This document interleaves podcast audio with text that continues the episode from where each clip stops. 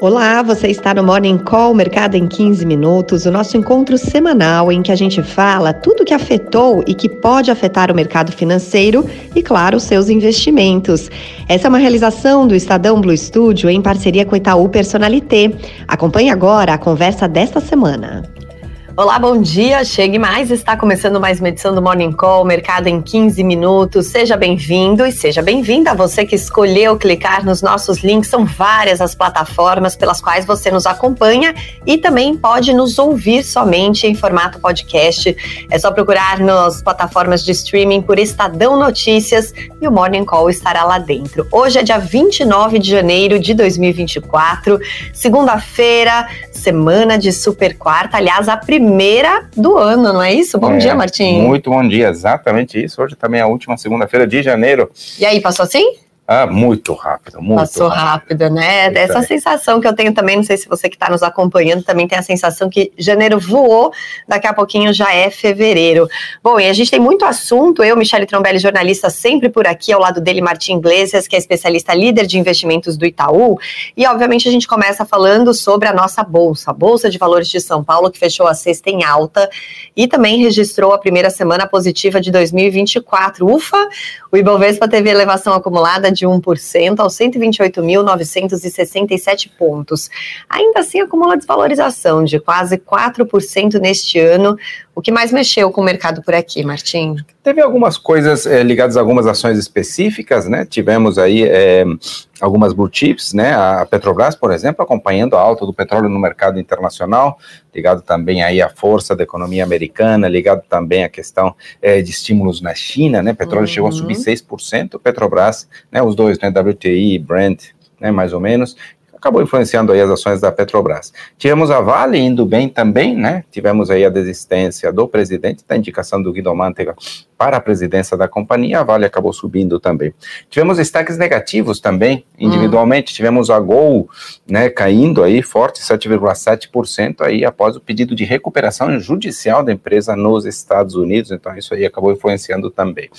É, em relação a dados econômicos, tivemos dados de inflação, é, inflação é, saiu IPCA 15, 0,31%, número abaixo das expectativas, a leitura em 12 meses sai de 4,7 para 4,5, bom, sinal de desinflação, inflação caindo, é, vai permitir certamente novos cortes de juros, é, é, destaque aí para passagem aérea e transporte por aplicativo.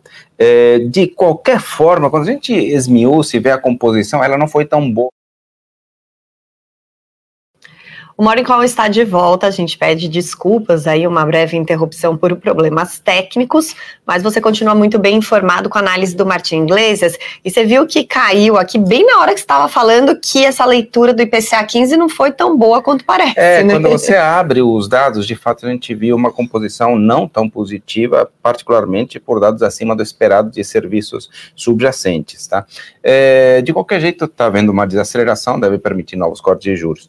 A Fundação Getúlio Vargas também divulgou confiança do consumidor, o número veio 90,8, teve uma queda importante, 2,4 pontos, né? Aí, basicamente, aí na, na, confiança do consumidor, o que pode sinalizar aí alguma desaceleração econômica vindo pela frente. Uhum. Confiança da construção, ela veio basicamente estável, então não teve efeito. Então, acho que foi a semana influenciada por esse conjunto de coisas individuais de algumas empresas e também de dados econômicos.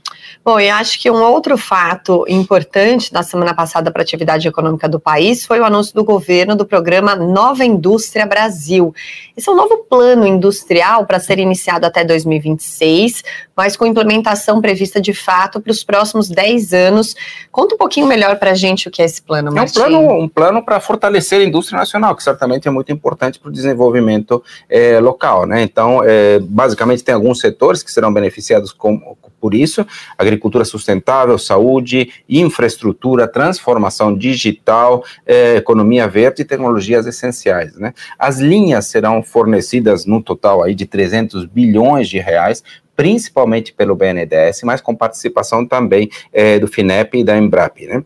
É, na nossa visão, a maior parte de tudo isso já tinha sido divulgado em ações individuais, já tinha sido de alguma forma comunicado, por isso a gente não alterou, por exemplo, é, o dado de novos empréstimos é, para o ano. Né? Esse número está atualmente em 0,8%, a gente espera que em 2024 vá para 1 0,1% do PIB e em 2025 e 2026 para 1,5% do PIB. Então, é de fato é um número crescendo, mas não exatamente por essa divulgação, que no nosso entender já estava incorporada em outras ações. Uhum. Bom, vamos falar um pouquinho agora sobre mercado de câmbio. O dólar caiu na sexta e também ao longo da semana, com baixa acumulada de 0,33%, cotado a R$ 4,91. Mas no ano, ao contrário da bolsa, a moeda americana Tá subindo por aqui, né, Martim? Subindo, subindo, né? É 1,2% no ano. Não é uma grande alta, de fato, dá para ver que está em controle, mas de fato teve uma, uma alta. Foi influenciado pelo IPCA 15, mas principalmente pelo PCI, né? Person, Personal Consumption Expenditures, né? Que é o índice de inflação mais importante, acompanhado pelo Banco Central Americano, particularmente o núcleo é, né, desse índice. O número saiu de 3,2% na leitura anualizada, né? De 12 meses, né? Para 2,9% sinalizando esse processo de desinflação é, né, lembrando que a meta lá é de 2%. Então, se aproximando lentamente aí é, da meta, lembrando que isso aqui já teve muito alto, né? Em julho é, do ano passado, o número em 12 meses era de 6,8%, portanto, uhum. há uma demonstração de força e do impacto que vem trazendo a política monetária por lá.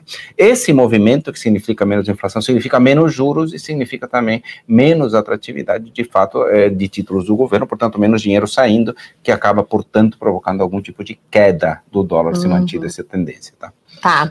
Bom, ainda no embalo do PCI, as bolsas de Nova York fecharam em diferentes direções na sexta-feira, mas foi mais uma semana de ganhos em Wall Street. SP500 subiu 1,1%, Nasdaq avançou 0,9% e Dow Jones teve alta de 0,7%, inclusive com direito a mais um recorde aí nesse pois último é. índice. Recorde de 38.109% no Dow Jones, né? Importante recorde.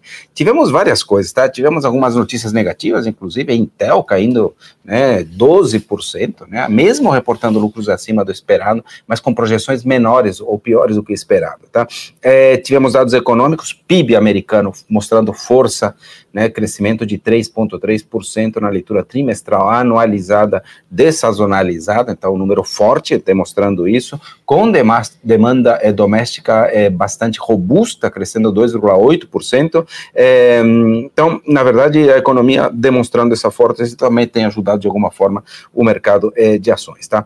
Para esse ano aqui, a gente. Não, perdão, é, falando ainda de 2023, crescimento 2,5% quando a gente olha no calendário, tá? Uhum. É, para 2024, a gente espera uma desaceleração né, para 1,5%, um ritmo um tanto menor, mas nada que possa ser comparado com uma possível recessão que chegou a ser é, cogitada, tá? É apenas a economia entrando num ritmo mais, é, um pouco mais é, leve.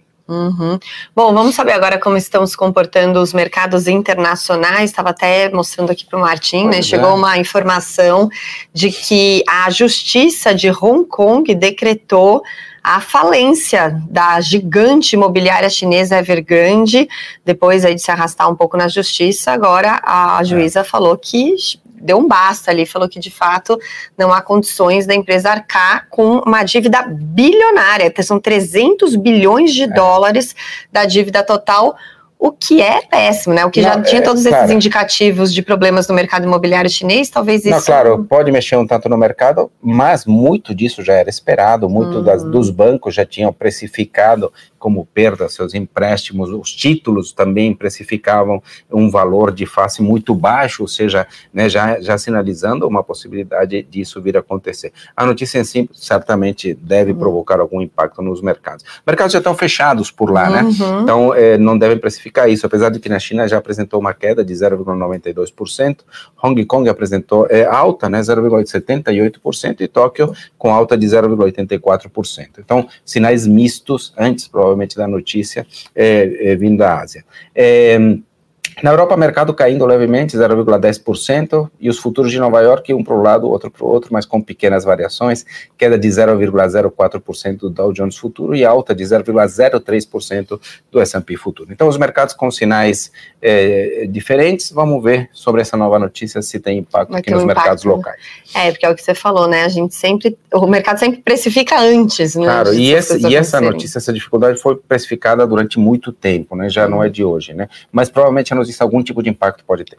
Sim, bom, vamos saber agora o que esperar para essa semana, tanto aqui no Brasil quanto no exterior, Martim. Bom, semana super movimentada, você já falou da super quarta aí, né? Uhum. É, tem decisões importantes. No campo político ainda não, temos o Congresso ainda é, em recesso, começa só em fevereiro, né? Mas obviamente tem negociações aí em relação à, à medida provisória da desoneração da folha que estão andando, tá? Uhum. Terça-feira, né? Amanhã, IGPM de janeiro, sempre um número importante é, dados do mercado de trabalho nos Estados Unidos, o relatório JOLTS de emprego, um relatório bastante completo que traz aí tendências sobre o mercado de trabalho.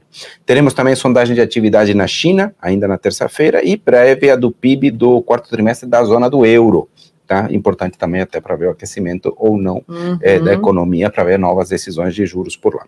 Quarta-feira, aí sim, a super quarta. Então, nós esperamos um corte do cupom de meio ponto percentual, levando a taxa para 11,25%, sendo que a gente espera que no fim desse ano a taxa já esteja no nível de 9% ao ano. Temos também, olha, sai até um pouco antes, sai por outras três da tarde, né? Decisão de política monetária do Fed, com a posterior coletiva do presidente Jerome Powell, e teremos dados do mercado de trabalho aqui no Brasil com a criação de empregos formais e taxa de desemprego. Então, quarta-feira, bem cheia. Agora, em relação ao Fed, acho que todo mundo é manutenção. É manutenção, mesmo. é manutenção, ah. mas acho que é super importante ver particularmente a coletiva do Jerome Powell para ver o que, que ele está pensando para particularmente para a próxima reunião. Uhum. Em algum momento chegou a se falar que o mercado acreditou majoritariamente no início dos cortes na próxima reunião. Vamos ver como é que vem o tom. Hoje já não é tanto assim, depois dos últimos eh, dados, mas de fato é super importante a gente analisar as declarações dele. Na quinta-feira, balança comercial de janeiro, inflação de janeiro na zona do euro. Sexta, produção industrial e dados do mercado de trabalho nos Estados Unidos. Aí sim, o payroll, que é o número mais importante sobre o mercado de trabalho, o relatório mais importante. Bom, como a gente disse, última segunda-feira do, de janeiro, olha, do ano, já estou acelerada aqui, de janeiro. E a gente vai falar agora sobre as nossas resoluções de ano novo. Parece até assunto velho, né? Você se lembra aí de alguma meta ou promessa que tem estipulado para si mesmo no fim do ano passado e que você ainda está tentando cumprir, perseguir nesse ano? O Martim tem um número aqui que não é muito animador em é. relação a isso, não, né, Martim? É, Qual é? Só comentando, em primeiro lugar, esse tipo de, de coisa é importante para a gente que cuida de, de, planejamento financeiro, de finanças pessoais, porque tem muitas promessas sobre uhum. saúde financeira que são feitas. Mas os números não são muito animadores, tá? Apenas 8% das pessoas cumprem as suas promessas é, de ano novo, basicamente um a cada 12, né? É, isso é um estudo da Universidade de Scranton, nos Estados Unidos. Tem outro estudo da Statistic Brain Research Institute, é, que diz que 25% das pessoas já desistem na primeira semana, Nossa. sendo que 46% desistem é, após seis meses.